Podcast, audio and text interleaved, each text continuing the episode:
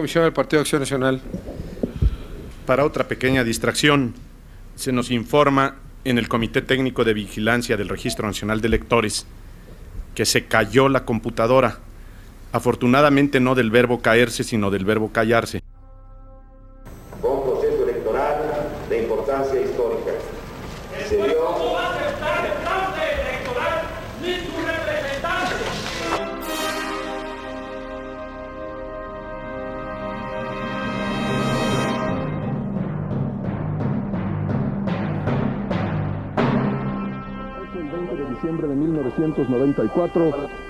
Los mexicanos sufrimos el trauma de una catástrofe económica inesperada y repentina.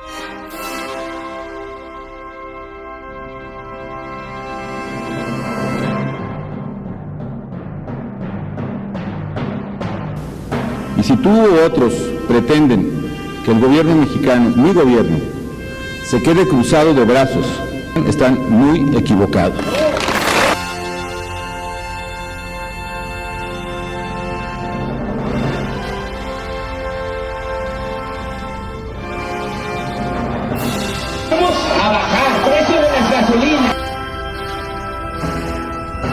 ¿No, va- no van a tumbar un árbol? Ni un solo árbol, pero no-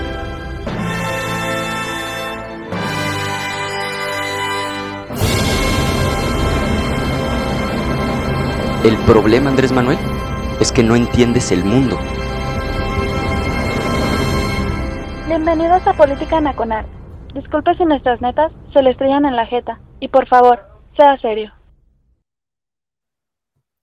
Jóvenes, muy buenas noches. Soy Oscar Chavira dando comienzo a Política Nacional. Ahora desde live streaming en YouTube.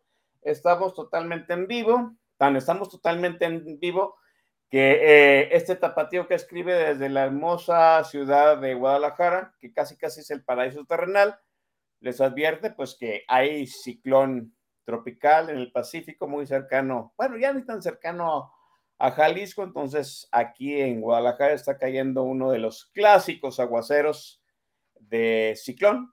Esperemos que no haya interrupciones de energía eléctrica como los que nos suele recetar el licenciado Manuel Barlet en estos momentos en que la red pues está como medio inestable. Pero aquí estamos, ¿no? Viernes 8 de la noche, ahora en live streaming, gracias a la gente que se está aglomerando ahí en el chat del YouTube para dar fe de que estamos en vivo y dar fe y dar sustento a este programa, ¿no? Porque pues si no hubiera audiencia en vivo, pues qué necesidad tendríamos de estarlo haciendo en viernes a las 8 de la noche cuando pues podríamos estar, una de dos, ¿no? En un antro muy tranquilamente bebiéndose un vodka como debe de ser, o ya preparados con la pijama para ver el nuevo estreno de Netflix, el que sea, ¿no? Así es. Bueno, eh, quiero agradecer, antes de empezar el tema del día de hoy, presentar al, al invitadazo, quiero agradecer a toda la gente que amablemente nos ha hecho sus muy certeros, sus muy sesudos y sus muy francos comentarios acerca de cómo nos ha ido con dos emisiones de YouTube. Este, la primera con el maestro Don Vic, la segunda con Gonzalo Suárez. Ya nos dijeron que el primer programa nos veíamos muy nerviosos y que no miráramos a la cámara. Ah, eh, eh. Pues, hechos, este. Miren, no estamos tan nerviosos de hacer el programa. Eso no nos causa todavía mucho nervio, nos causa nervio el montón de botones que tiene el, el panel para transmitir. Es otra tecnología del hombre blanco y apenas le estamos agarrando la maña, ¿no? Es como a- a- el domingo pasado ya estaba poniéndonos este, tweets acerca de las máquinas de escribir. Bueno, pues ahorita háganse cuenta que estamos como en el método José Pecacho FFF JJJ, ¿sí? Entonces vamos tranquilitos. Déjenme presentar al invitado de hoy, pero primero le voy a recitar sus blasones. Él estuvo conmigo, sí, él es de los fundadores de Política Nacional, fue de los primeros en aparecer aquí en el programa, emitiendo opiniones, debatiendo con su servidor, con el maestro Don Vix, por bastantitos años. Ahorita no recuerdo ya el número, pero yo creo que fácilmente tres o cuatro años entre él y yo hacíamos el programa. O sea, él, él era base del programa, yo era pues, el, el jalacables, el aprieta botones, y teníamos otro invitado. Sí, y por cuestiones totalmente familiares, déjeme decirle también, en el Inter en que estábamos haciendo el programa, pues tuvo su segundo hijo. Saludos a Lucas, que muy probablemente nos esté viendo. Sí, eh, ese chamaco se escuchó en el backstage de Político Nacional por muchos años. El, niño llorando, el niño pidiendo mamila, es el niño que más horas audio tiene muy probablemente en México en un programa de streaming. Sí, y por atender a sus chamacos, pues nos dejó. Pero aquí está de nuevo, déjeme decirle, yo quiero ponerme de pie, no lo voy a hacer, pero hágase cuenta que ya me puse para presentar a mi estimadísimo David Heredia. David, muy buenas noches. Querido Oscar, queridos enemigos de siempre, un gusto estar en esta nueva plataforma. Es un placer. Antes de entrar al aire, pues estábamos recordando, ¿no? Aquellos años donde empezábamos este, esta aventura de aventurarnos al tema de la revisión, de un análisis un tanto cuanto que va muy ligado al, al, tema de que vamos a abordar hoy, ¿no? El de la libertad de expresión, la emergencia de Twitter, este, la afirmación de otras plataformas para sonar como cajas de, resonancia de otras voces, ¿no? Entonces, en ese estilo, tratar un poco de hacer política en el sentido de comprometernos con lo que no es, es este común, con lo público. Don Vix, Javo Chávez, este, tú, obviamente, Charlie, eh, abordamos aquí, además de otros proyectos que tuvimos con aquella pasión que nos unió, que fue el cine, y después aquella aventura eh, un tanto cuanto chacotera que tenía que ver con la cultura, ¿no? Con la revisión de algunos libros, de algunos proyectos, de algunos aspectos culturales. Yo tengo muy presente aquel tema con Fidel, con el camarada Fidel, sobre el tema del topping intelectual, ¿no? Que yo creo que tanta falta nos hace hoy. Este, para eh, los que no saben y, los que estaban comentando, este, antes de entrar, pues hoy salieron los resultados del Cominpems. Tantos años ya han pasado de estas aventuras de ir labrando en el desierto, Oscar, que este, mi hijo mayor, David, este, presentó su examen para el ingreso a la prepa y bueno, fue aceptado en prepa 6 y recordaba el, tiempo de las presiones de que en Estados Unidos el día del, de los exámenes para las Ivy League o bien el Día Nacional que se vive en Corea, ¿no? Un país que ha crecido exponencialmente este, a través de los concursos para que fundaron en la educación eh, las vetas de su desarrollo, los resortes de su crecimiento económico eh, y conformarla como una sociedad de primer nivel este, en la educación, ¿no? Donde los eh, resultados de los exámenes marcan para bien y para mal este, los destinos de estas nuevas generaciones, Oscar. Sí, así es. Mire usted, ¿no? Ahorita que estábamos recordando y le mandamos un abrazote a, David, hijo, Abrazo, muchacho. Yo sé la presión que te pusieron tus padres. Los conozco. Eh, ya, ya, ya voy a hablar muy seriamente con David y con Blanca después de que nos veamos allá en la Ciudad de México. No. Eh, David dijo, era, creo que recién había entrado en la primaria, iba en los primeros años y ahora el muchacho tres años después, pues, no, creo que todavía está en kinder. Ahora ya va a entrar a la preparatoria. Ese muchacho se lo vamos a entregar a los dioses de la ingeniería. Eh, guarden este tweet, sí, no importa que sus padres sean de orientación humanista, ese muchacho lo vamos a hacer ingeniero, a costa de lo que sea. Y, sí, mira, llegamos a tener tres programas de, radio por internet, sobre todo por, porque era un medio para expresarnos, pero otra cosa muy importante por el cual tuvimos de entrada esos tres programas y sobre todo política nacional era que en aquellos tiempos la web nos permitía una libertad que no, que no tenían pues todas las vacas sagradas de la radiodifusión y todas las vacas sagradas de la televisión pública, ¿no? Hay, que decirlo, ¿no? Tú y yo, pues mm, digo, yo sé que soy mayor que tú por una buena cantidad de años, ¿no? Pero tú y yo crecimos en una época en que no nos habíamos dado cuenta de que era una época de mucha censura, ¿no? Los años 80, eh, en el momento en que la presidencia imperial había retomado las riendas del país muy forzosamente después del 68, vino una época en donde los códigos no escritos de censura se llevaban muy férreamente. nosotros, yo no me daba cuenta de eso, de ello, yo era un niño, pues, obviamente. Yo no me di, empecé a dar cuenta de esto hasta que era adolescente y entonces empecé a, a comprender, sobre todo por el cine, por qué ciertas películas no nos llegaban.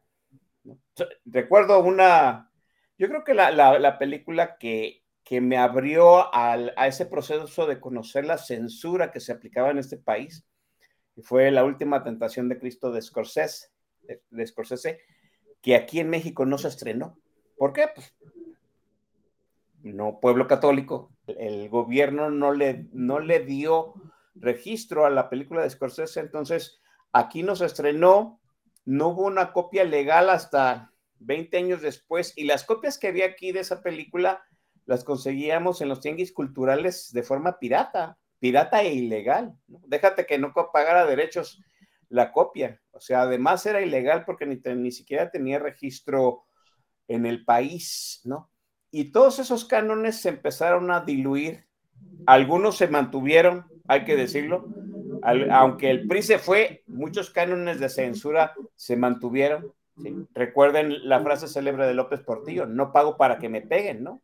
Ese, ese no pago para que me peguen sigue manteniéndose vigente y en realidad, hay que decirlo, parte de crear política nacional, David, fue precisamente tener la libertad de expresar nuestras ideas, nuestras opiniones libremente, sin ningún canon de censura y sobre todo de la forma coloquial en la que todo mundo conversaba. Yo sé que tú eres muy propio, yo soy más mal hablado, pero el maestro Don Pix ha establecido límites para lo que se puede o no decir en política nacional y nunca hemos tenido ese problema, ¿no? Pero, oh, sorpresa, pues senos aquí ahora con la guadaña de la censura encima, David.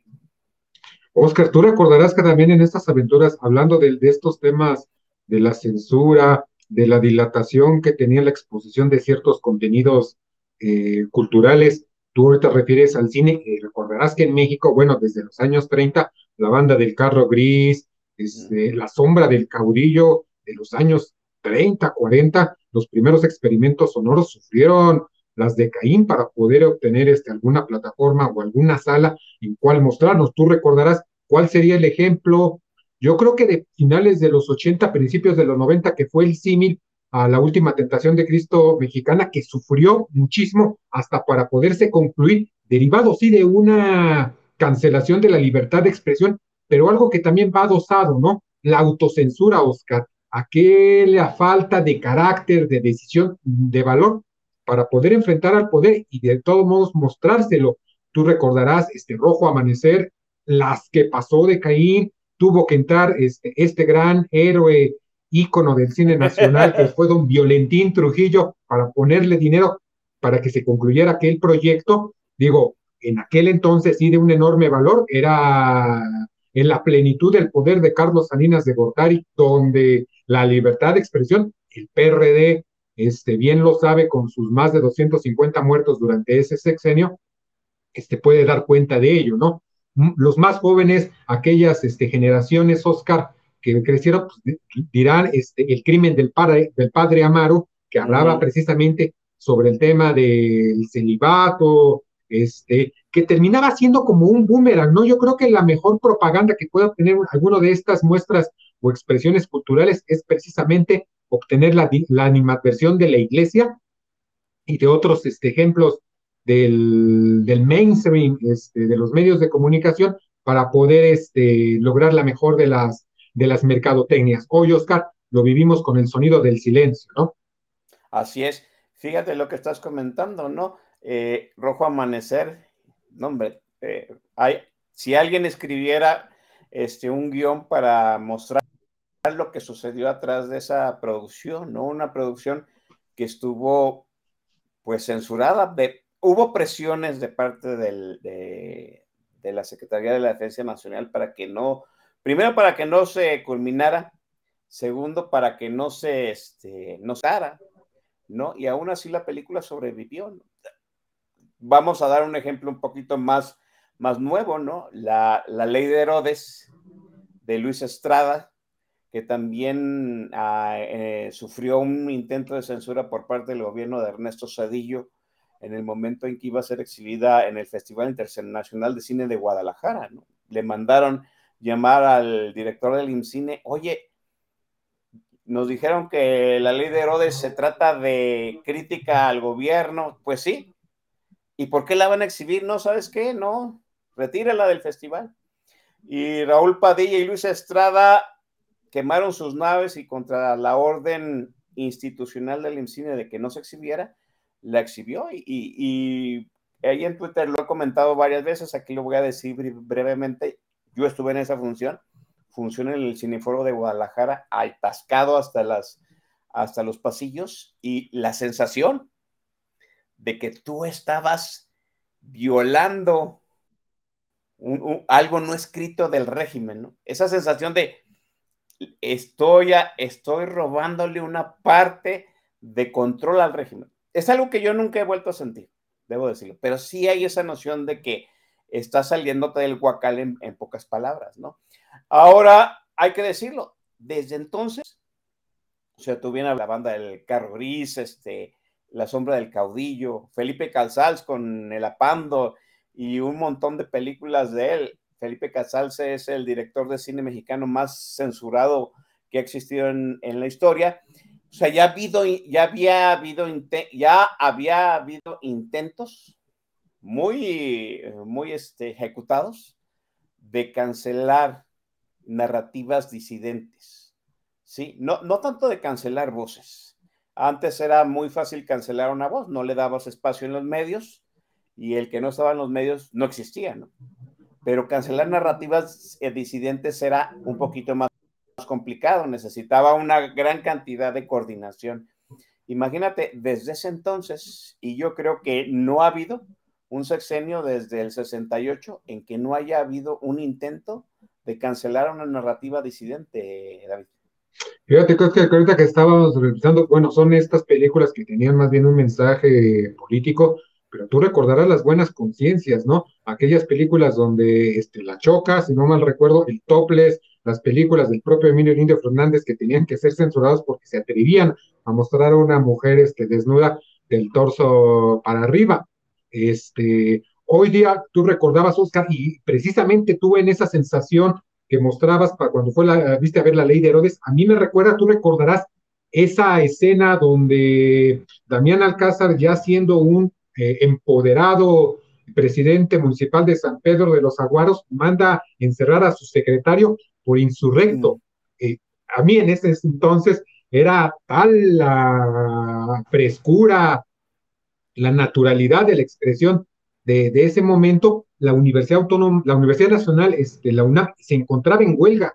Entonces, los choques que existían entre los distintos grupos que controlaban el movimiento estudiantil en 1999 el Mosh, Fernandito Belauzarán, etcétera, la persecución que se hacía era mucho, ¿no? Te vamos a expulsar, ¿por qué? Por insurrecto, por contravenir el poder.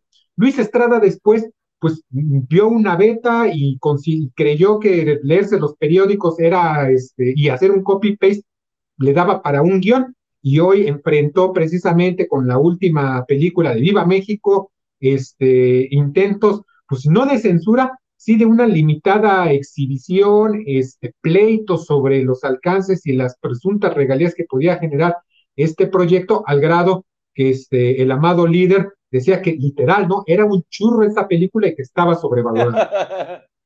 Sí, debo decir que yo tengo ahí unos cuantos tweets defendiendo la última película de Luis Estrada, porque yo todavía le encuentro este, cosas arriesgadas.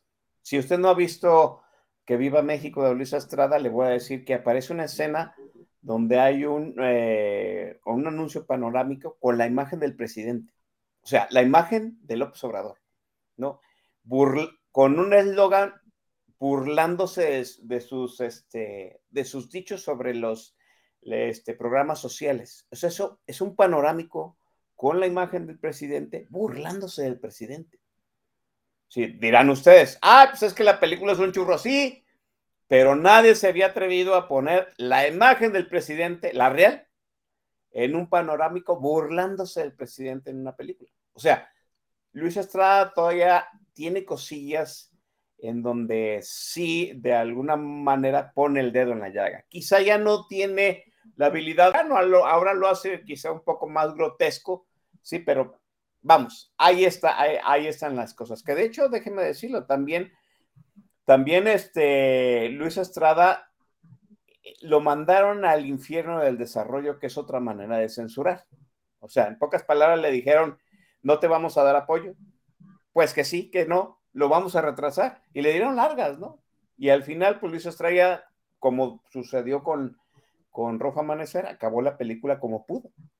Luego se peleó con Netflix, que la iba a distribuir, ¿no? Luego se volvió a, congraciar, que ya está otra vez la película en Netflix, y es un largo choro. Pues, pero sí, todos los gobiernos desde 1968, de los que podríamos nosotros comentar, han tenido sus intentos de censura. Ahora, en este gobierno, en este sexenio, creo que el presidente de alguna u otra forma ha vuelto a restablecer ciertos cánones, ciertos eh, códigos no escritos, David, acerca de la autocensura. No creo que eh, no creo que exista un video, un audio, un documento en donde el presidente les diga no deben decir esto. Pero sí, yo sí veo que la, que la prensa escrita se autocensura, que la prensa escrita es palera. Y, y ahora es palera en grados este, así, cínicos, ¿no? Grotescos. O sea, hemos visto verdaderos este, artículos encabezados que dices tú, si no se los pagan, pues entonces es puro palerismo vil, ¿no, David?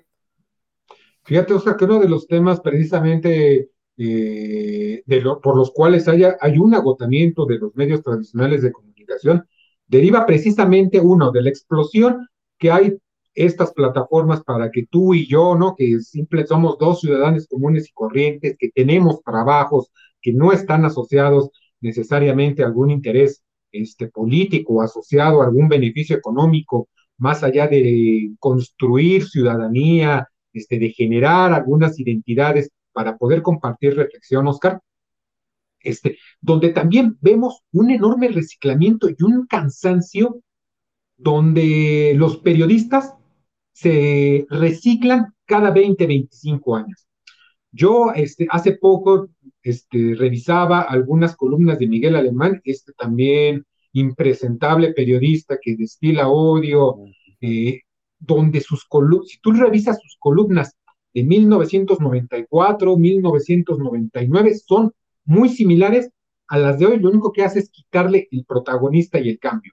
Yo creo, Oscar, que hoy los asideros, los entresijos mediante los cuales hay que acercarnos al poder están agotados. O sea, más allá de que la sociedad no lo entiende, más allá de que la sociedad está agotada, entender fenómenos, el éxito de personajes como el presidente Andrés Manuel López Obrador, como Donald Trump, como Orban en Hungría, como este, las, la, presidencia polaca, que ha derivado en estos ejercicios que se han llamado comúnmente este, o ya hasta con un agotamiento del concepto de populistas, han requerido y han reclamado nuevas bases conceptuales para poder entender qué es lo que nos está sucediendo.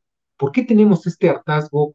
¿Por qué hay esta eh, libertad o este libertinaje que cada quien abraza de manera distinta para expresar lo que quiere, sin entender precisamente que la libertad de expresión es antes que nada una responsabilidad? no hacerte responsable de lo que dices, no asumir con, con eh, honradez u honestidad intelectual para poder establecer un diálogo, sino utilizar las distintas tribunas que hoy tenemos, ¿no? Sean estos ejercicios de streaming, sean las plataformas de YouTube o de threads en Instagram, sean las publicaciones en Facebook, este, donde lo que buscas es nada más reafirmar tu error muchas veces. Eh, hace poco este, eh, Jesús Silva Herzog retomaba algunos ejemplos de Orson Welles, este gran escritor este, inglés de La rebelión en la granja, y que tiene un libro sobre reflexiones políticas verdaderamente espectaculares, muy este, ad hoc al, a la situación que vivimos hoy, donde decía, tú puedes tener derecho a tu opinión, lo que no tienes derecho es a decir que tienes tus propios datos. Eh, que es la cantaleta presidencial, ¿no? Yo tengo otros datos, establecer narrativas, el presidente ha sido muy exitoso en ello, ¿De qué deriva su éxito? De que venimos de 25, 30 años donde se nos dijo que la democracia era la gran quimera, la gran fórmula para el desarrollo, para agotar y, este, y expulsar la pobreza y la desigualdad de nuestra sociedad, y donde nos decían que la sociedad civil, ese gran concepto, esa gran entelequia, este, era la gran fuerza para desarrollar a este país y que solamente la democracia iba a ser aquella que nos iba a sacar del atraso. Yo creo que compramos muy mal la democracia, eh, nos limitamos a decir que era un ejercicio de derechos, sin concebirla que era un cumplimiento de obligaciones y un este, compromiso con las responsabilidades. Antes de la libertad existe la responsabilidad. Y es ahí donde a nosotros o al mexicano en común le hace cortocircuito. Creo que este tema de la libertad de expresión, si no es abordado este, de, de esta manera, creo que va a dar lugar a una discusión bizantina sobre los derechos jurídicos, sobre la libertad de expresión, sobre el derecho que yo me abrogo a decir cuanta cosa se me ocurra, sin reparar en que las palabras tienen un trasfondo, tienen un significado y como tal hay que honrarlo. El presidente en ese aspecto ha sido muy eficiente, ha tenido un éxito derivado de la puerilidad, de lo siniestro del, cual es su discurso. Este, hoy esta cantaleta que nos ha repetido de que no ha habido presidente más atacado este, desde eh, Francisco y Madero que él, ¿no? El presidente en su delirio, en este restablecimiento con el cual este, dabas paso a esta intervención, Oscar, es el delirio, ¿no? El presidente tiene una capacidad tan reduccionista de simplificar los problemas y todo lo reduce a que es un ataque en contra de su persona a que las eh, confabulaciones, las críticas derivan de preservar este, intereses o privilegios, sea cuales sean, aún no existentes y que atentan en contra de él, ¿no? Todo es una conjura, todo es una conspiración para poder derribar y evitar que él emerja como Miguel Hidalgo, como Benito Juárez, como este Lázaro Cárdenas, eh, en este ámbito de un multiverso o de un amploverso donde él, él es todo, siempre y en todas partes. Sí, así es. Fíjate, eh, voy, antes de, cortar este segmento, déjame quedarme con la idea, ¿no? Uno pensa, en algún momento en nuestra juventud, cuando apareció el Internet, que era un espacio de, de distribución de información, de opinión libre, pensamos que pues esa libertad de expresión nos iba a hacer, no sé, nos iba a enriquecer nuestras vidas. Y nos, iba a hacer felices, ¿no? Nos iba a dar más sabiduría, nos iba a dar mejores, este, mejor criterio para elegir entre varias opciones y discernir lo que era correcto de lo que era incorrecto. Y, y no, no sé.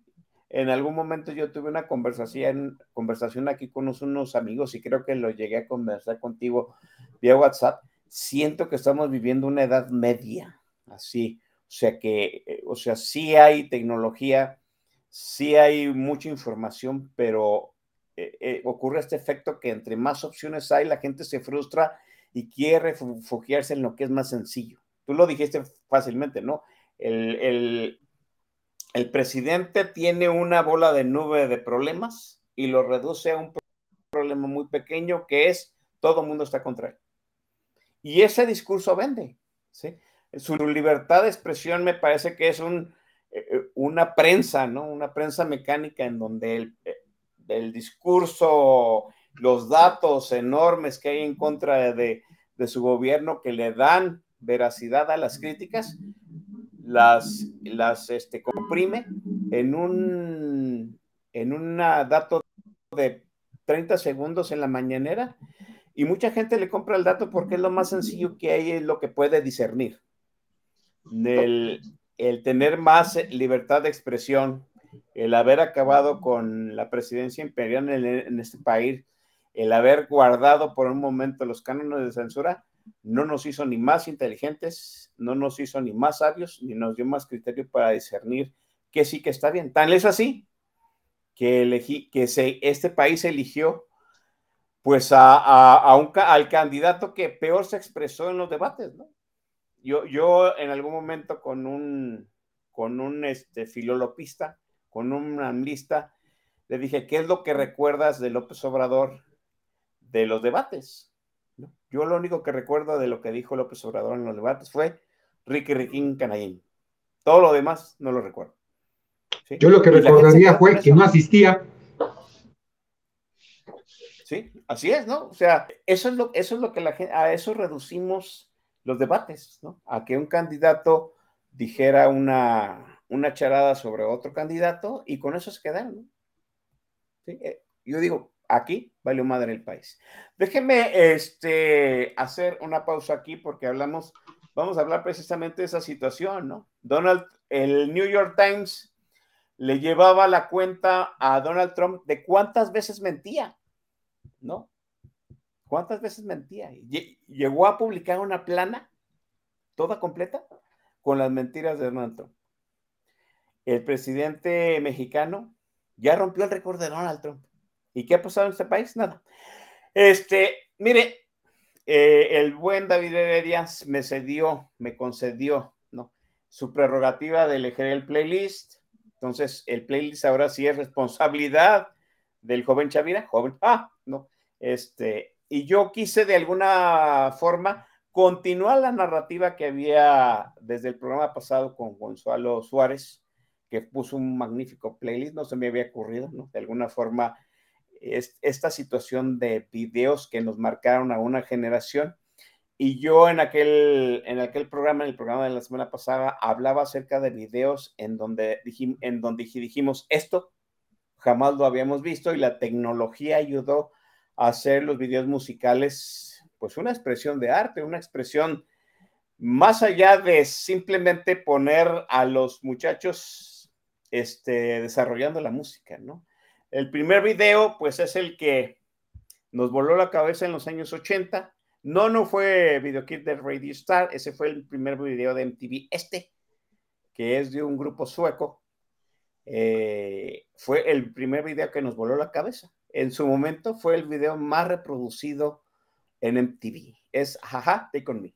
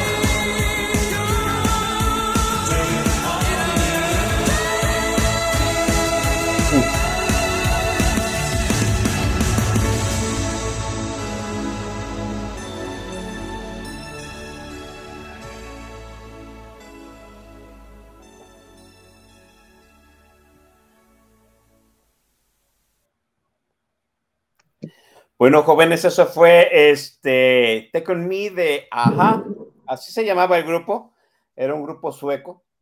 Este fue, de hecho, su primer sencillo que pues ellos cuentan que se les ocurrió hacer este, este tipo de cuento romántico, ¿no? Donde pues, la muchacha está leyendo un cómic, como en aquellos años 80 leíamos cómics románticos. Recuerdo había una, una revista romántica que se llamaba Susi, cursilísima, muy este. Eso sí, los trazos de caricatura eran muy estéticos. Sí, y de pronto el galán del cómic sale del cómic y la jala ahí adentro del cuentito. Y los trazos en el dibujo, pues nos volaron la cabeza porque en aquellos tiempos, pues eso no lo habíamos visto, ¿no? Habíamos visto animación, pero no animación mezclada con, este, de esa forma, con personajes reales. Ya había, ya había sucedido Mary Poppins, ¿no? Que es eh, un gran logro cinematográfico de Walt Disney donde la animación este, de alguna forma se coordinaba en movimientos con, actores reales, pero esto era otra cosa, sobre todo cuando hace el efecto de espejo entre el, el cómic y la realidad. No, no, no, fabuloso. Lo vimos N cantidad de veces en los años 80. Yo toda la, la, rola sigue siendo un clásico muy chingón. ¿no? Es, es, pop muy primigenia con un toquecito de synth pop y los muchachos de Jaja, que es un grupo muy menospreciado, tiene algunas otras rolitas que pegaron mucho. Bueno, vamos a, lo que venimos para retomar la charla aquí con David Heredia, que está conmigo y me da muchísimo gusto. Eh, comentaba yo, el New York Times le llevaba la cuenta de las mentiras a Donald Trump y Donald Trump ni se inmutaba. O sea, Donald Trump era una máquina de mentir. Ahora, todo mundo, hasta, hasta la gente que es muy ah, proclive a López Obrador, sabe que el presidente miente. Y, no pasa absolutamente nada. ¿En qué momento nuestra, en qué momento toleramos que la libertad de expresión, como tú dices que es un derecho, por supuesto es un derecho, se desvinculara de esta responsabilidad que era, pues, decir la verdad, ¿no? Justificar lo que estabas diciendo con un respaldo de datos, con un respaldo de, confianza, de, ética, de moral, ¿no? No sé en qué momento sucedió. Ahora yo pienso, eh, eh, lo comentaba en alguna otra charla, yo pienso que tenemos una presidencia amoral, sin ética, que miente todos los días en la mañanera, todos los días. Es algo que, que, que jamás habíamos visto en cadenas nacional. De que el presidente mintiera, por supuesto, los, todos los presidentes mentían, pero no lo hacían de forma cínica, descarada en cadena nacional. ¿Cómo llegamos? ¿Cómo crees tú que llegamos a este punto ahí? Fíjate, Oscar, tú antes de que hiciéramos este corte para, comentábamos, hoy parece ser que tenemos un como retroceso hacia la Edad Media, ¿no? Esa mal llamada Edad Oscura, porque también fue una época donde se generó grandes contenidos, grandes descubrimientos que estuvieron atajados, que estuvieron muy limitados. En aquella época, este, lo difícil era encontrar la información adecuada y correcta. Hoy vivimos una situación similar al revés. Hoy tenemos que discriminar porque nos abrazamos a nuestra creencia, a nuestra propia información. Identificar cuál es la información real ya supone algunas herramientas de desarrollo intelectual para poder establecer cuáles son los asideros de nuestras afirmaciones. Y yo creo, Oscar, que eso es lo que hoy ha pasado con nuestra sociedad, ¿no? Hemos caído en el eufemismo, tú decías el New York Times, mentiras, ellos lo que estaban estableciendo y hoy este, hay algunas consultoras este, o spinnings de medios de comunicación que lo que llaman eufemísticamente a las mentiras son afirmaciones no verdaderas o no verificables, lo que sea que eso signifique, ¿no? Que yo creo que en este, eh, en este correccionismo político, en esta eh, falta de valor para señalar las verdades tal cual son, creo que le ha hecho un enorme daño a nuestra sociedad. ¿Dónde se dio ese quiebre? Yo creo que en el momento, Oscar, en el cual la gente se encuentra enojada, se encuentra, hay una enorme frustración, eh, un rencor social derivado de que las aspiraciones, sí somos una sociedad aspiracionista, todos, este, de que los anhelos no se logran y no se alcanzan, de que te dicen tienes que trabajar, tienes que estudiar, tienes que hacer lo que te corresponde y cuando lo haces no te alcanza para obtener, ya no, ya no digamos aquello que quisieras tú este, excederte y deleitarte, ¿no? Sino tener los mínimos satisfactores. Entonces creo que vivimos con una sociedad permanentemente este, eh, limitada, atajada, truncada en, su, en sus anhelos y en sus emociones. Yo creo que ese es ahí el, el único punto que le queda, diría Carlos Monsiváis, el único ámbito de impunidad que le queda es precisamente afirmarse con desparpajo, con irresponsabilidad, este, con un enorme concepto sobre lo que debería ser abrazar lo correcto, ¿no? Yo creo, Oscar, que hoy lo que nos hace falta es una sociedad valiente, comprometida con hacer lo correcto sin que ello suponga obtener un beneficio. Sí tenemos un problema mayúsculo, el, eh, cuando creíamos que no íbamos a obtener algún este, presidente todavía más cínico y caradura que Donald Trump, pues llegó Andrés Manuel López Obrador, sostengan mi cerveza, ¿cómo que no? Y como diría Vargas Llosa en la catedral, para este, lo perjudicial, el límite es el cielo y en esa espiral nos encontramos. El diálogo político está roto porque estamos abrazados y estamos enfrentados en una incapacidad de reconocer o ceder siquiera alguna seña, alguna muestra de que, de que deberíamos reflexionar sobre algunas afirmaciones. Mientras no salgamos de ahí, creo yo que seguiremos enfrentados, seguiremos confrontados.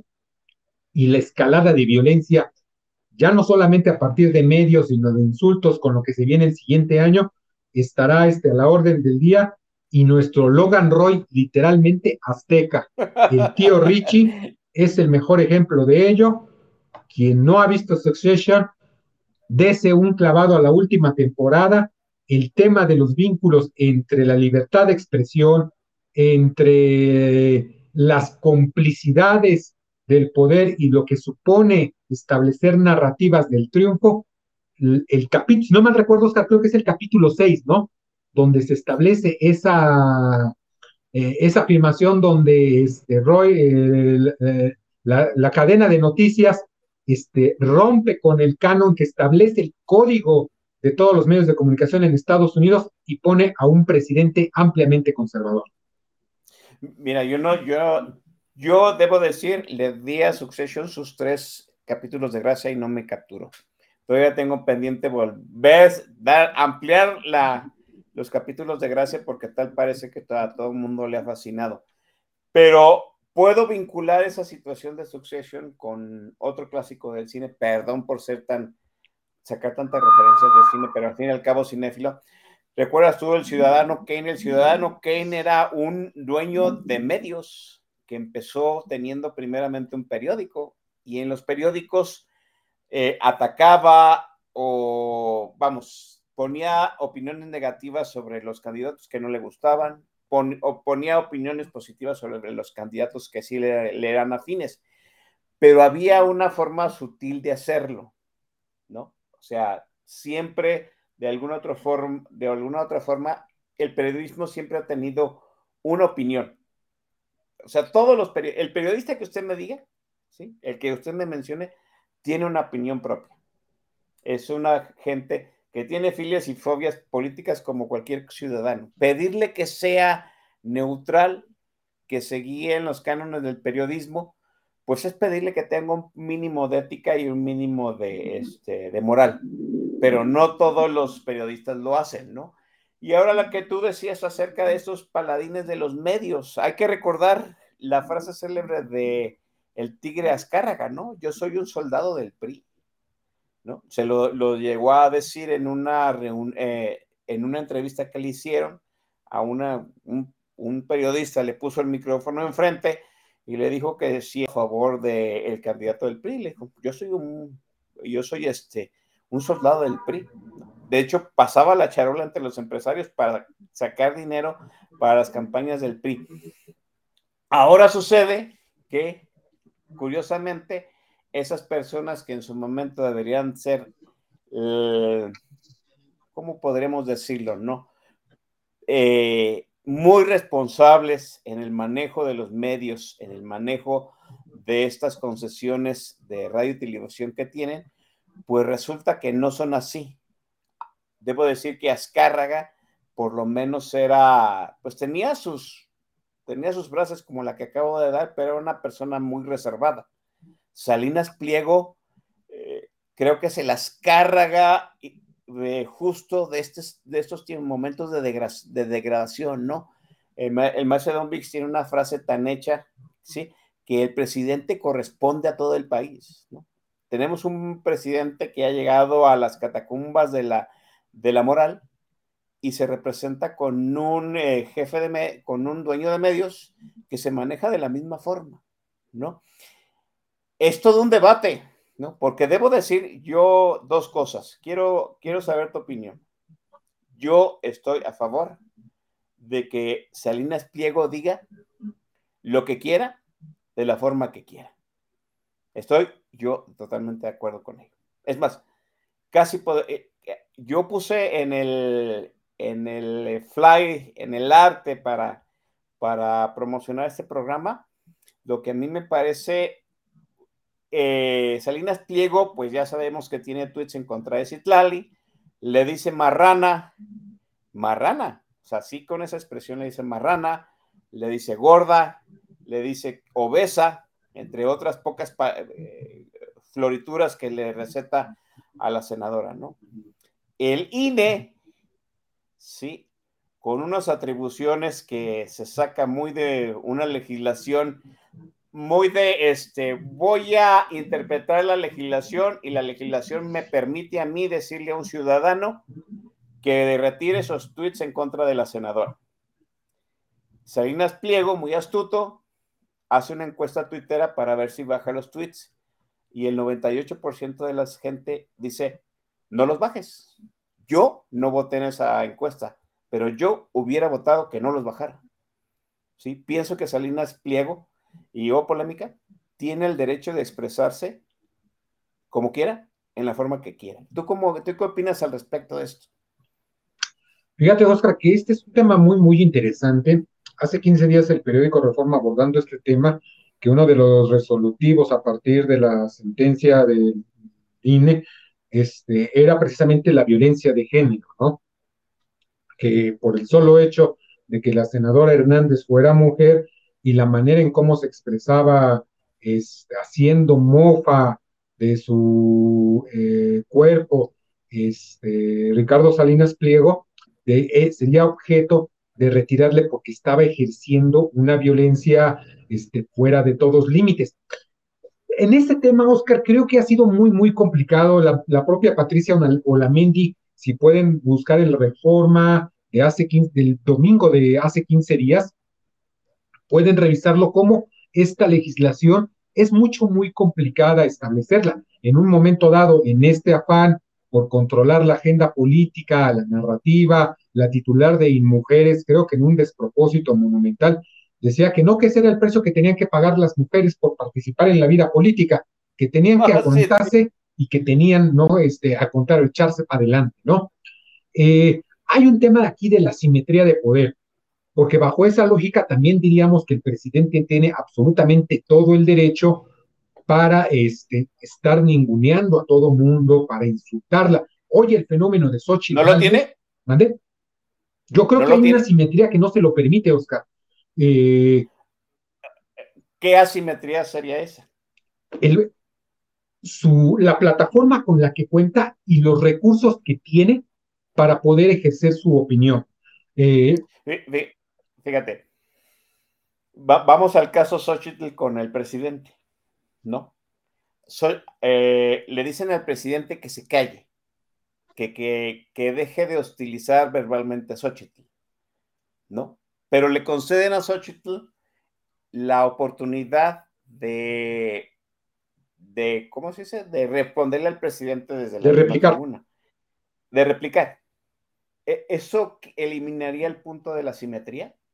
Yo creo que le estaría facilitando precisamente la oportunidad para darlo. Yo creo que este fenómeno de Xochitl Galvez emerge, todos han dicho, no, el presidente ha sido el principal promotor, el porrista número uno que ha permitido la emergencia de Xochitl Galvez, ¿no? Yo creo, Oscar, que antes que eso hay que ver que Xochitl Galvez interpuso una demanda, recurrió a las herramientas institucionales y judiciales y legales que tenía para poder este, tener derechos de réplica frente a los señalamientos y dichos presidenciales, se lo concede porque así lo determinó este, las instancias correspondientes y el presidente torpemente se lo niega porque dice que, este, que no se lo iba a prestar para su show y que ella misma armara su mañanera, ¿no? Yo creo que en este sentido es donde viene la simetría de poder. Xochitl Galvez, que, es, que era una senadora gris, una senadora sin una mayor aspiración que participar en la contienda por la candidatura para la Ciudad de México, donde se encontraba por debajo de Santiago Taboada, hasta del propio este, Adrián Rubalcaba, este, de repente es catapultada por la frescura, por la autenticidad de sus dichos, por el desparpajo en el cual se eh, correspondía, ¿no? Yo fíjate, creo... aquí, aquí, a, ver, fíjate. Xochitl, uh, Galvez consigue un, una orden del juez para que le den tiempo en la mañanera para responderle al presidente. ¿Sí? E, eso es lo que legalmente procedía, ¿no? Hasta aquí vamos bien. Yo sigo preguntándome acerca de la simetría, pero vamos, para quitar la simetría le dicen pues que el, que el presidente le dé espacio para, para que Xochitl lo, lo desdiga. Obviamente el presidente no le iba a dar espacio en la mañanera, por, pero sí, por supuesto que no. Ahí es donde viene la astucia, ¿no? Xochitl Galvez tocando en la puerta de Palacio Nacional. Ahí, ahí, que no le abriera. Ojo, no, si le hubieran abierto, Xochitl Galvez ahorita no sería nada. ¿Sí? Que no le abrieran, ese fue el grave error de, del observador. ¿Sí? Porque aquí lo comentamos en los spaces, ¿no? Xochitl Galvez se hizo candidata presidencial tocando la puerta del Palacio Nacional. Más, más allá de todos los demás aciertos mediáticos que ha hecho, ese fue el punto del meollo. Pero volvemos a lo mismo. El presidente, nada más porque lo hace desde una palestra, ¿no tiene libertad de expresión? Yo creo que debe ser consciente de que sus dichos tienen un límite. ¿No debería de ser esa misma situación para todos? Sí, absolutamente para todos. Este, deberíamos de abrazarla tal cual. Ahora, en el caso concreto, e, en el tema de Ricardo Salinas Pliego, es el asunto que se dirige este, con absoluta vulgaridad y, de una manera muy cruda hacia, hacia la senadora Hernández, una senadora que también cuenta con una enorme cantidad de expresiones vulgares, burdísimas, corrientes. Hoy podemos decir, ella está cosechando lo que sembró. Mismo caso de Noroña, otro impresentable que recurre y, este, escupe estupidez y media contra la Universidad Nacional hace dos semanas y media cuando dice, estamos encontrando un extraño pico en este número de casos de COVID derivado de una nueva variante consideramos que es necesario volver a, recomendar el uso del cubrebocas este, en espacios cerrados, ¿no?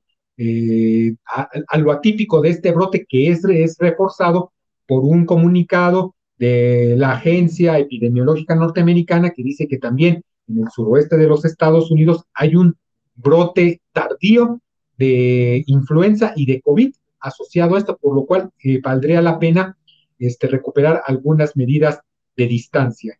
Este, en ese sentido, tú recordarás el sainete y el espectáculo y el berrinchito que se transmitió a media pandemia precisamente de Noroña, donde levanta todo el Consejo General del INE y dice, no te vas a poner el cubrebocas, no, eso es un bozal, están atentando contra mi libertad de expresión. Todo el mundo se levantó, dijo, no hay ningún atentado contra la libertad de expresión, vamos a seguir nuestra sesión, pero cada quien de manera remota a través de este, precisamente de este ejercicio este, virtual, ¿no? y tan tan, este, el sujeto fue exhibido, se continuó con ello y bueno, vimos, no se está este, eh, coartando tu libertad de expresión, sin embargo, sí hay principios de sociabilidad, hay reglas de convivencia que deben ser respetadas, sobre todo en este ámbito de la emergencia sanitaria, que tienen que ser respetados. ¿No lo vas a hacer? Bueno, te quedas aquí, nosotros nos retiramos a nuestras oficinas y vamos a continuar deliberando. E, es, esas reglas de sociabilidad, sí, de, de algún modo son las que eh, siento que Salinas Pliego está violando con, con la senadora, ¿no? pero no son reglas establecidas, no son leyes. O, y si son leyes, pienso que están mal establecidas. O sea, al, fin, al, fin y al cabo, las reglas de sociabilidad son patrones de conducta personal, pero no todos los patrones de conducta personal son asumidas por todo mundo. fíjate, qué curioso, ¿no? Eh, doña Citlali Hernández tiene un largo historial tuitero diciéndole enano a Calderón. Borracho genocida. Borracho genocida. O sea, el la frase que dice el maestro Don Vix de enano borracho genocida no salió de él, es, algo que replica él mucho porque salió de Citlali Hernández. Eh, déjate, borracho ya, es, Déjate lo genocida, eso está todavía en veremos. Borracho es una mentira porque lo desmintió el que, el que generó esa, esa afirmación que fue este, pues el impresentable, ah, se me olvida su nombre, tan impresentable que se me olvida. Ahorita. El SDP Noticias, ¿no? Ah, el SDP Noticias, sí, con este muchacho, con este, ah, Federico Arriola, perdón. Este, pero lo de nano, o sea, es una expresión peyorativa.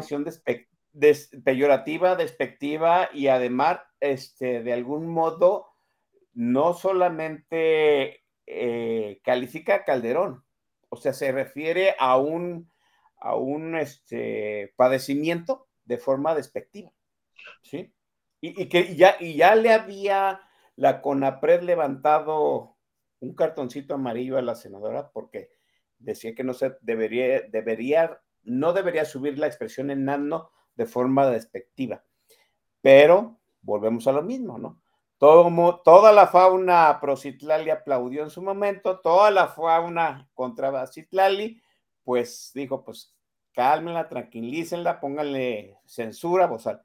Ahora es al revés, ¿no? Alguien dijo ahí, pues te encontraste con un bully más grande que tú, ¿no? Eh, sucede que pues el villano es villano hasta que encuentra un villano peor y se convierte en víctima, ¿no? Salinas Pliego se refiere a ella de la forma más, burda posible.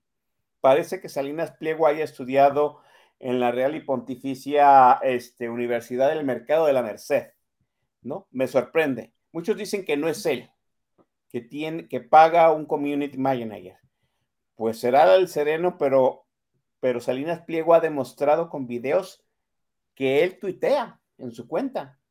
O sea, ha, puesto tweets que luego aparecen en su cuenta. O sea, si no son todos los tweets, sí está al pendiente de su cuenta. Y no creo que no, no estaría al pendiente de su cuenta, sobre todo en el nivel del léxico que se maneja. O sea, él, él si no lo tuitea él, él lo aprueba a su community manager. Eso, eso me parece que lo exhibe a él, pero no creo que sea ilegal. ¿Tú qué, piensas? No, o sea, en, efecto, no, no es ilegal. El tema aquí es cómo intoxica esto y cancela la posibilidad de diálogo. Una posibilidad que también fue cancelada desde tiempo atrás por e, estos mismos personajes. Tú recordarás a Jesús Ramírez, eh, la andanada también muy vulgar y crítica este, de muy mala leche contra las hijas de Peña Nieto, contra la gaviota, este, más este, adelante contra Margarita Zavala, más allá de la impresentabilidad. Yo creo que en tanto también no haya una, un acuerdo, una distinción en donde podemos absolutamente estar en contra de las distintas manifestaciones y opiniones de cada uno de estos personajes, de estas figuras públicas, que son eso, figuras públicas que deberían estar conscientes del impacto que tiene este, o, la, o la estridencia, la caja de resonancia que supone emitir un tuit, este, establecer una eh, declaración pública peyorativa hacia cualquier otro este, ser humano, cualquier otra persona, y eso es lo que nos ha cancelado, Oscar. Yo creo que no es ilegal. La propia Patricia Olamende decía, debemos establecer cuáles son los límites y distinguir entre la crítica este, sobre la figura, sobre la persona, sin que eso implique el reconocimiento de su género o de un ataque de género, este, derivado también de estas cuestiones pues, absolutamente vulgares y, burdas de uno y otro lado. ¿eh? O sea, aquí son los dos personajes que cambian del lado de escritorio y entonces ahora sí el INE este, hace un trabajo infame por el tema de la protección de sus, este, ¿cómo se llama? De, de sus prerrogativas de expresión o bien este, la, el desequilibrio, no hay tal desequilibrio, se está coartando a mi poderoso mi libertad de expresión cuando esta legislación deriva precisamente de la intervención ominosa que tuvo Vicente Fox en el año en el mm. proceso electoral 2006, que se ha quedado corto frente a lo abrumador, lo cínico y caradura que ha tenido el presidente al arrancar el proceso de sucesión del siguiente año. Miguel, este, David Heredia ha dado con la génesis de todo este desmadre, ¿sí? ¿Usted recuerda por qué el Instituto Nacional Electoral empezó a calificar las expresiones en medios, en candidatos y en políticos? ¿Se acuerda del cállate chachalaca? Sí, todo deriva de eh, pues una persona que no se podía, en pocas palabras, y siendo así muy este, coloquial, no se podía callar el hocico. Vicente Fox fue el que eh, de algún modo obligó a legislar al a que el presidente no se expresara de los, de los candidatos y que los políticos guardaran las formas a la hora de expresarse de otros, eh, de otros políticos o de otros opositores a, a, su partido, ¿no?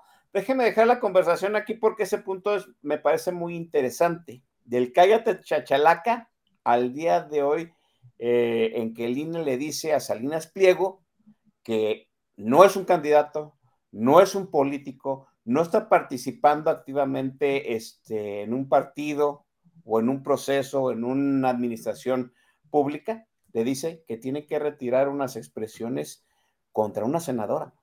¿Por qué el INE? Déjenme dejar la charla aquí. Vamos al siguiente refil porque ya hace falta. Y el siguiente video es otro de los que también sorprendió mucho. Es un video que, volvemos a la misma, mm, creo que la gran mayoría de duración de este video es muy X, es de Michael Jackson.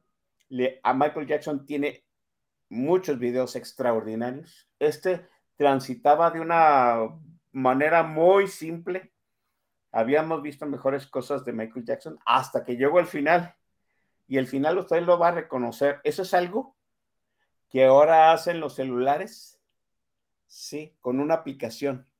Pero para que llegara a los celulares se tardó 30 años, porque lo que hicieron con este video fue fabuloso. A ver si, a ver si lo recuerdan.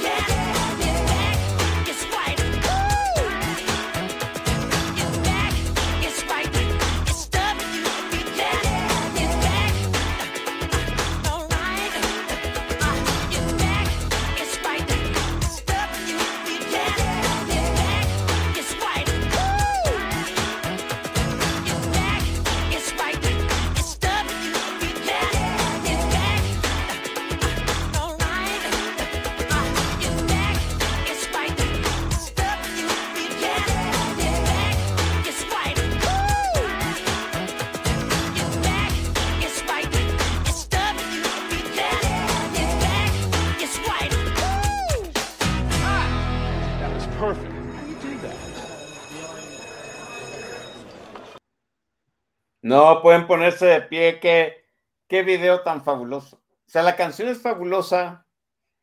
Todo lo, toda la primera, todo el video es bien simple.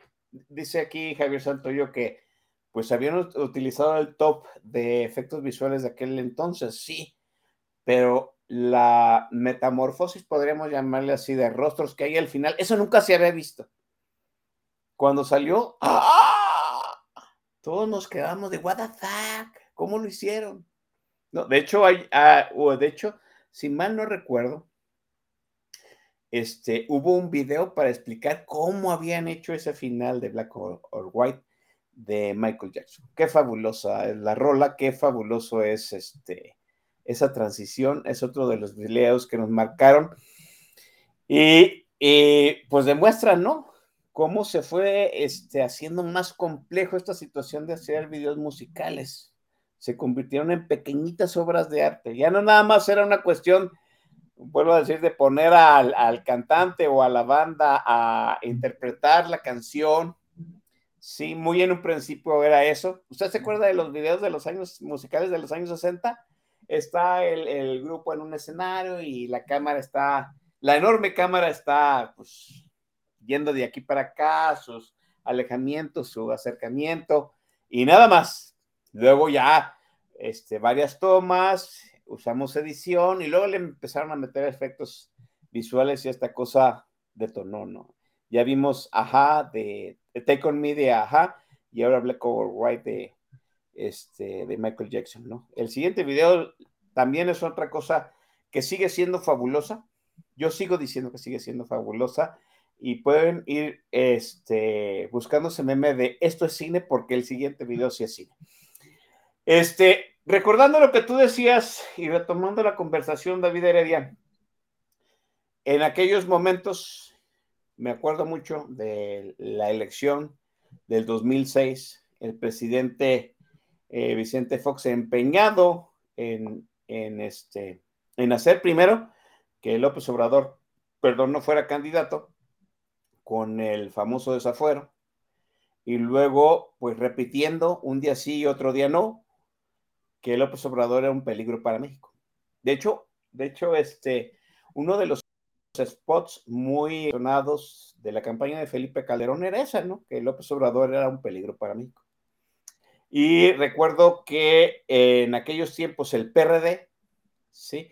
Se quejaba una y otra vez en el Consejo del INE que este, ya no estaba Woldenberg, estaba, ¿cómo se llama hasta el chamaco? Luis Carlos Ugalde, ¿no? Luis Carlos Ugalde, así es. Luis Carlos Ugalde, este, pues le, llevaron, le, le, llegaban las quejas un día sí y otra no de que había una campaña mediática sucia en contra de este, López Obrador.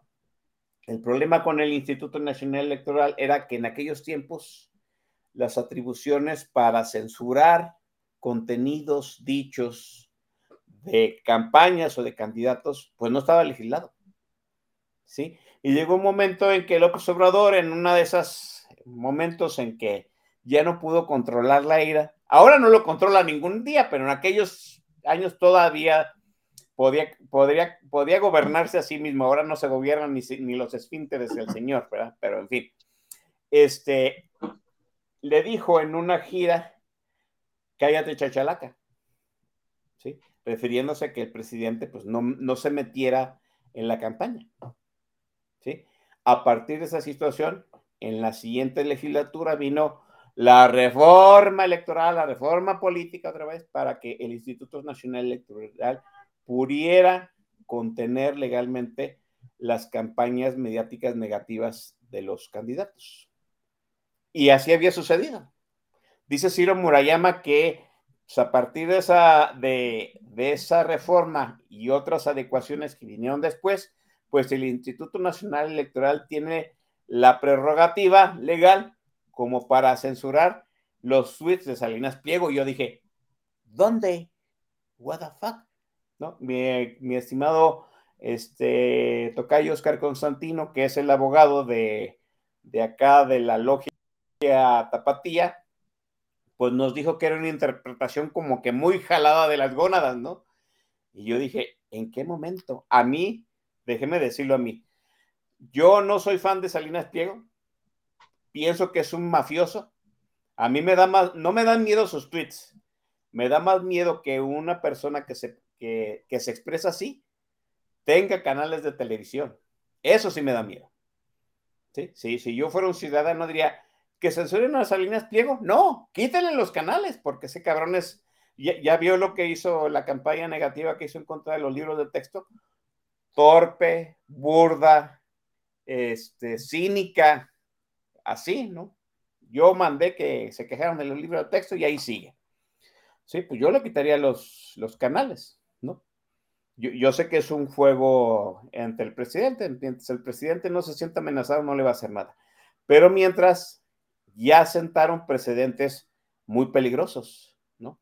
¿Cuál es el, presidente más, el precedente más peligroso? Que el Instituto Nacional Electoral censure a un ciudadano. Imagínense eso, ¿no? Imagínense el Instituto Nacional Electoral en manos completamente del régimen y que diga, yo puedo censurar todo.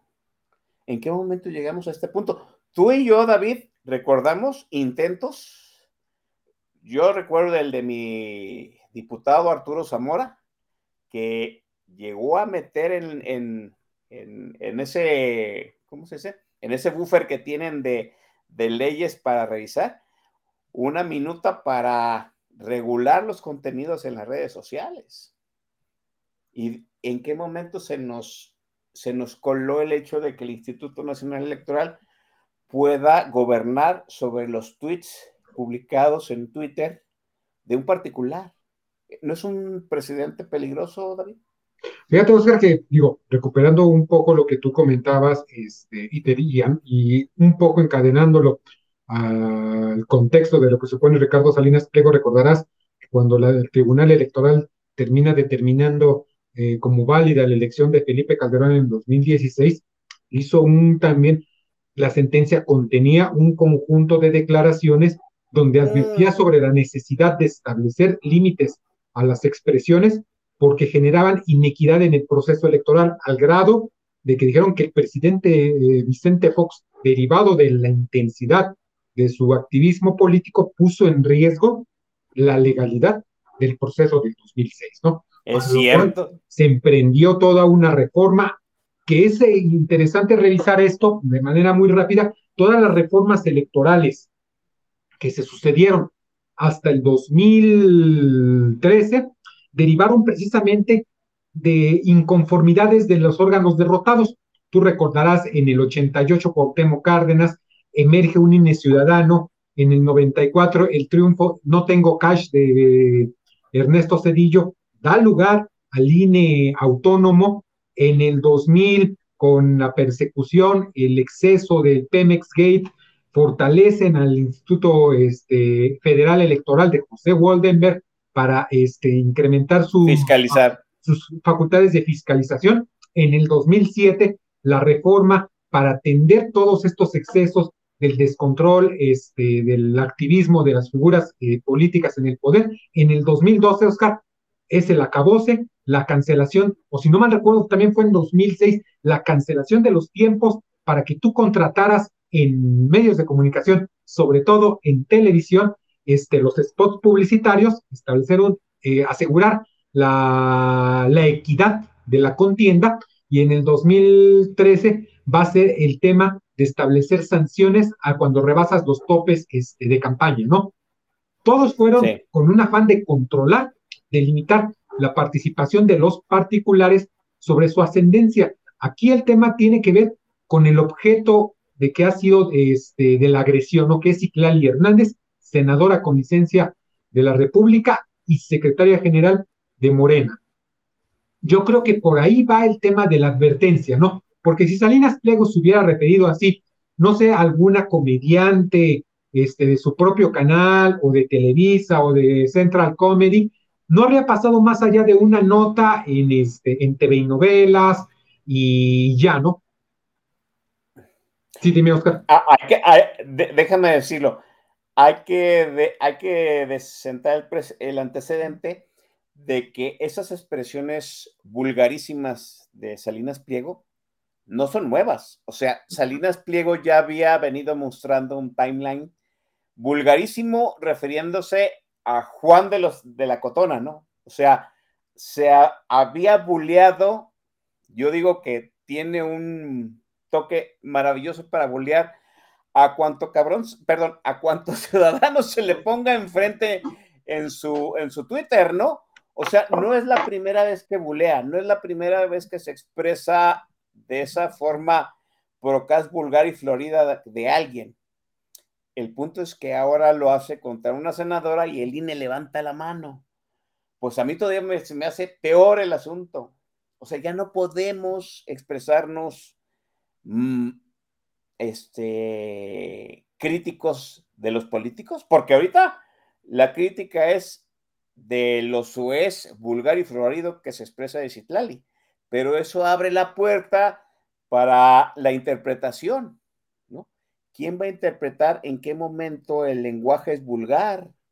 Es amenazante, es procaz, es florido, y cuando entramos a ese punto de la interpretación, uh, empezamos nuevamente a escribir páginas en los cánones de censura. A mí me parece.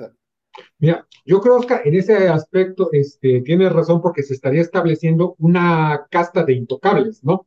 De sujetos que no pueden ser objeto de recriminaciones, objeto de reclamos, porque entonces bajo el paraguas de la violencia simbólica, de la violencia verbal, pues ahí puede caber todo. ¿Sí? Tú lo has comentado, Salinas Pliego se ha burlado de aquellos infelices que ha perseguido a través de Banco Azteca o de sus tiendas Electra porque no les han pagado los últimos 36 abonos chiquitos de su Vespa este, o de su Italia. Fíjate, ¿no? fíjate. A mí un día que iba a hacer política nacional, se me fue el internet. Yo aquí en su casa tengo Total Play. Y yo, X, ¿no? En una reacción, le puse un tweet así, Pitch Salinas Pliego, no voy a poder hacer el programa, arregla tu Total Play. ¿no? Y sí me contestó. Y me dijo, ¿y este pendejo quién es? ¿No? Y hasta ahí quedó. O sea, son los dos únicos tweets en los que he interactuado con Salinas Pliego. No, no más. Yo lo dije en broma, yo asumo que lo dijo en broma y me vale tres pepinos la opinión de Salinas Pliego, ¿no? Sí me parece peligroso, sí me parece, me parece más peligroso el presidente, el presidente del INE, ¿no? De ahora yo juzgo que es un lenguaje amenazante, ¿no?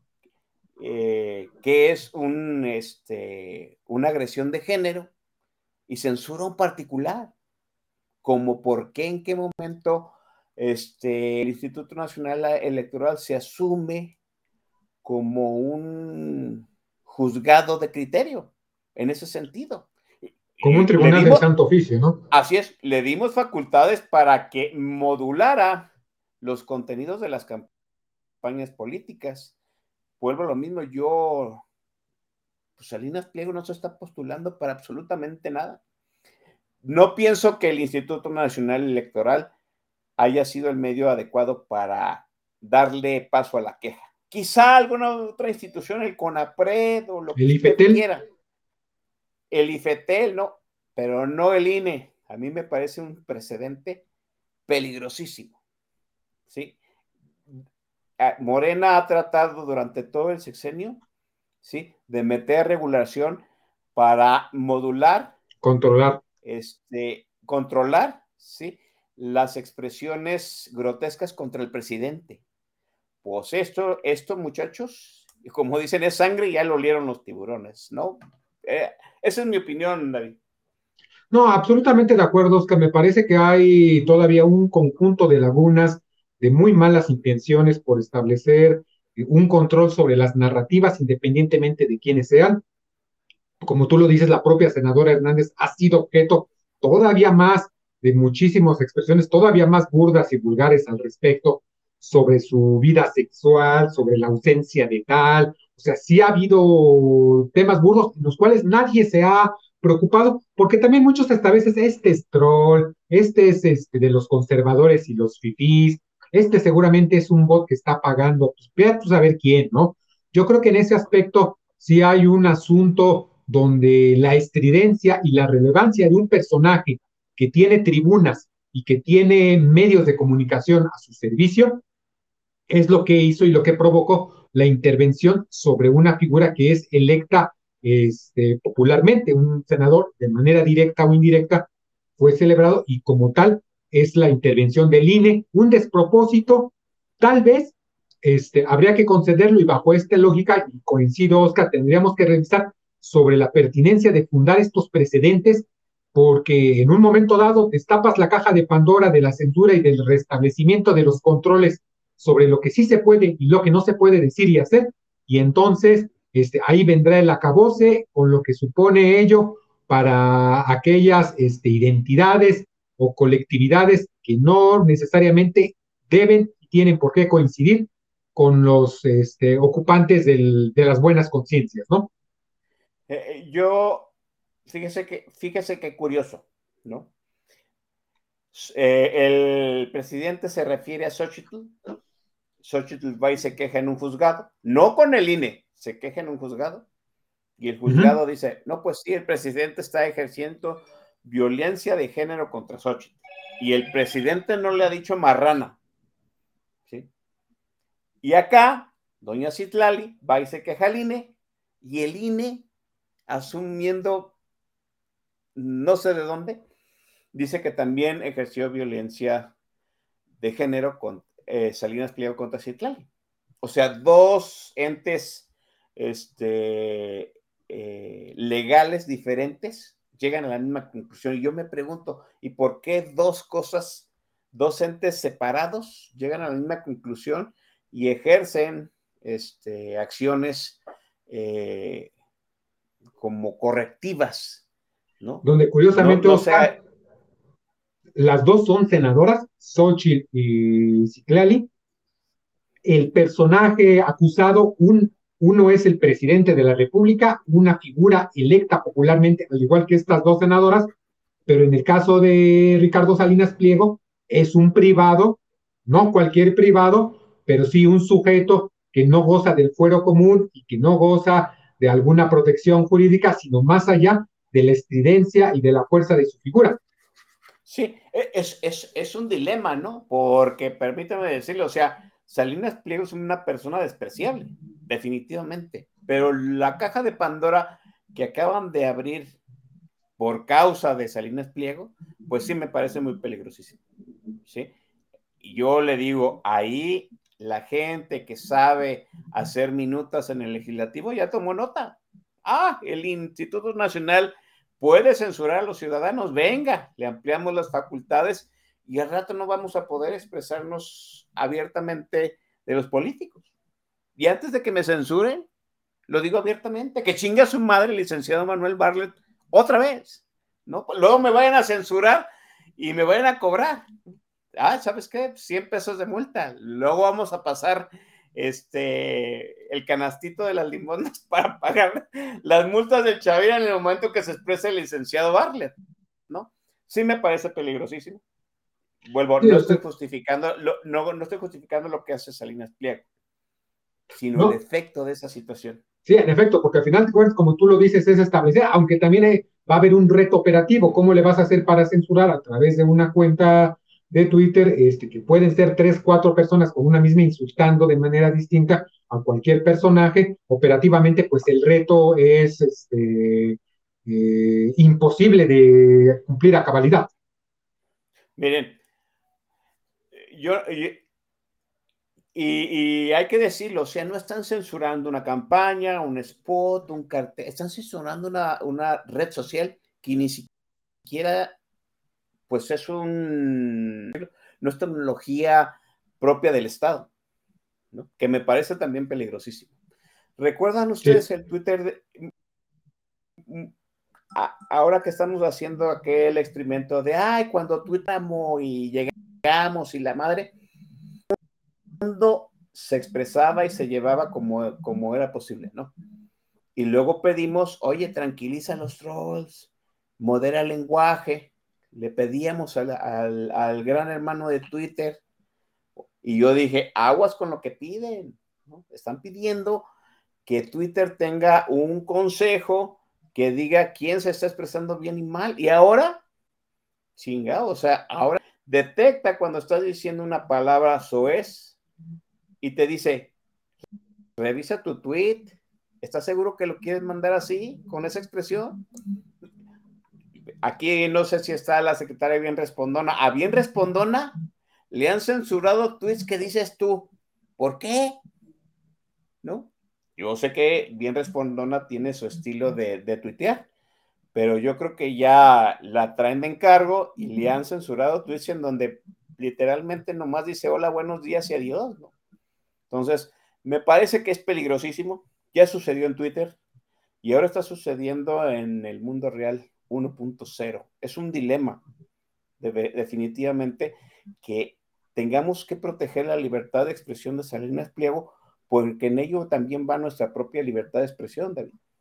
Sí, yo creo, Oscar, que al final del día, en ese aspecto sí deberíamos tener cuidado con aquello que deseamos, porque se puede hacer realidad, sobre la influencia, sobre la importancia que tienen estas plataformas, y recuperando un poco este mashup que hicimos hoy, Política Nacional, este programa de, de corte y queda y trifecta, Oscar, recordarás que en aquella revisión de lecturas que teníamos, creo yo que la mejor explicación sobre la importancia de las redes sociales como la usurpación de personalidades que permiten alterar narrativas e imponerlas, lo podemos encontrar en este maravilloso libro de Orson Scott Card que se llama El juego de Ender, un libro que está que comenzó su escritura en 1978 y su última edición es por ahí de 1986-87, cuando todavía Internet era solamente un experimento militar de este, telecomunicaciones militares, él ya adelantaba sobre la posibilidad en el capítulo de Demóstenes y Locke,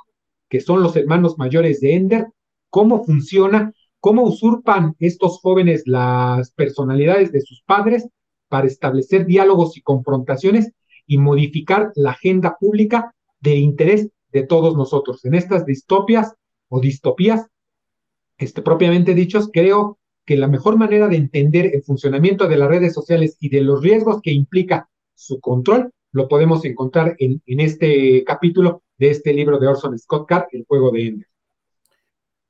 También, eh, también, ya que estamos recomendando lecturas, ¿no? De este Humberto Eco y su último libro, que hablaba precisamente del hecho de que tener acceso a más información no nos hizo ciudadanos mejor preparados, nos llevó a una edad media que quién sabe cuánto vaya a durar. Ahorita, ahorita les consigo las referencias. Y ya nada más, Este, vamos. ya nada más porque ya me tengo que retirar, porque ya empezaron a, aquí a pagar todas las luces de la universidad. Ok, Este, muy fíjate, bien. nada más rápidamente, tú recordabas hace rato un clásico del cine en este manejo de los medios, El Ciudadano Kane. Tú recordarás otra gran película setentera con Robert Duvall, The Network. Ah, sí, sí, sí, sí. También de cómo manipulaban la información a partir, A partir de imágenes, ¿no?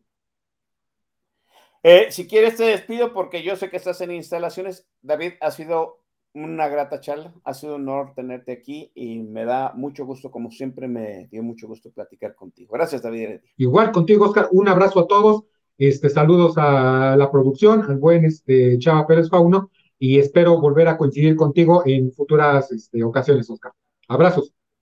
Muchísima, muchísimas gracias. Abrazo a, David, hijo, a Lucas y, y a Blanca. Nosotros nos vamos al siguiente video. Despedimos a David Heredia, gracias. Y nos vamos al siguiente video. El siguiente video, pues, muchachos, esto es cine. Verdaderamente cine es un plano secuencia que además usa efectos visuales y es un, ¿cómo, cómo, cómo decirlo? ¿no? Es un lapso que se repite continuamente. Es Coming to My World de Kylie Minogue.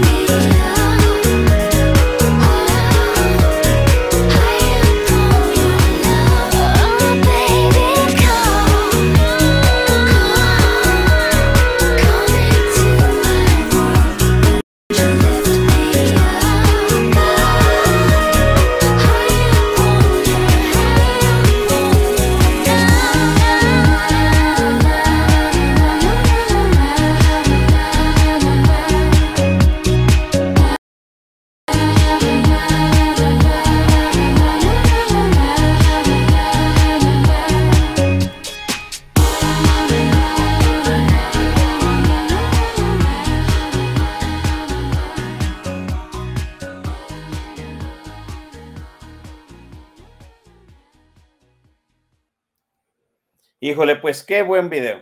Kylie Minogue Coming to My World. Híjole, eso es cine, muchachos. Secuencia, están dando vueltas y cada vuelta sale una nueva Kylie Minogue.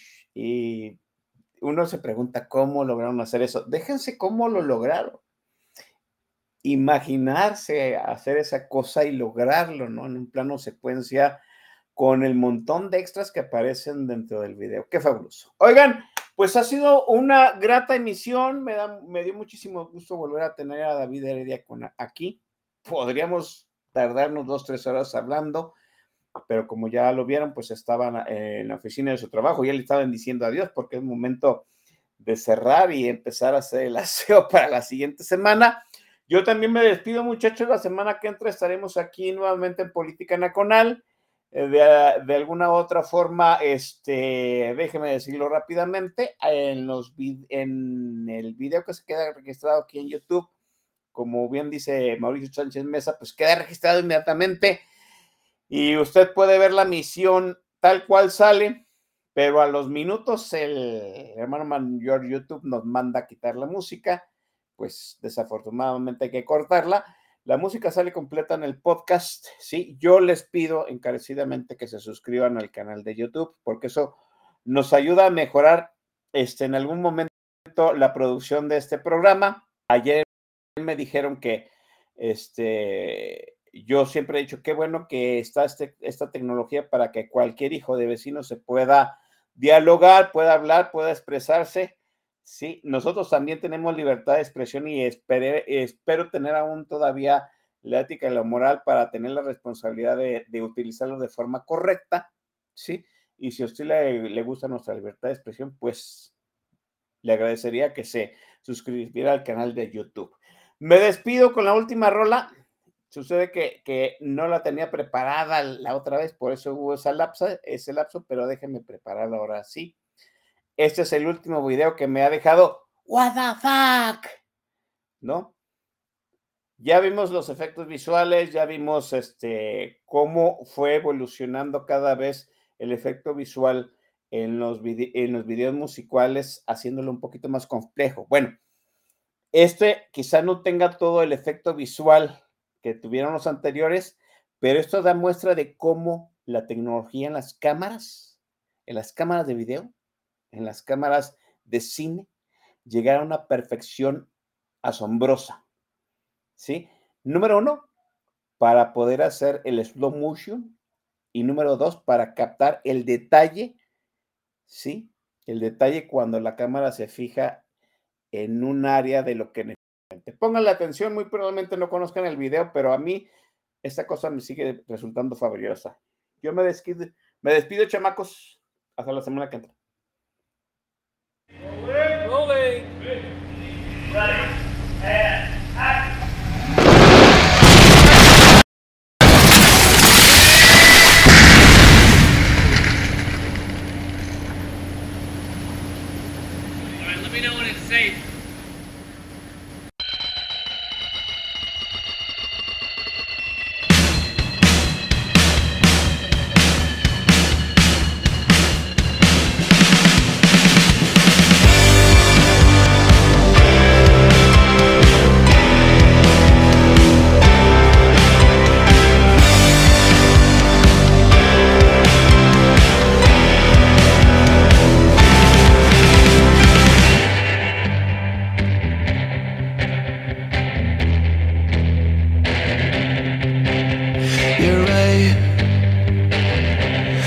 nothing more lovely.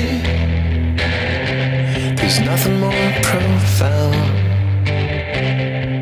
than the certainty, than the certainty that all of this will end.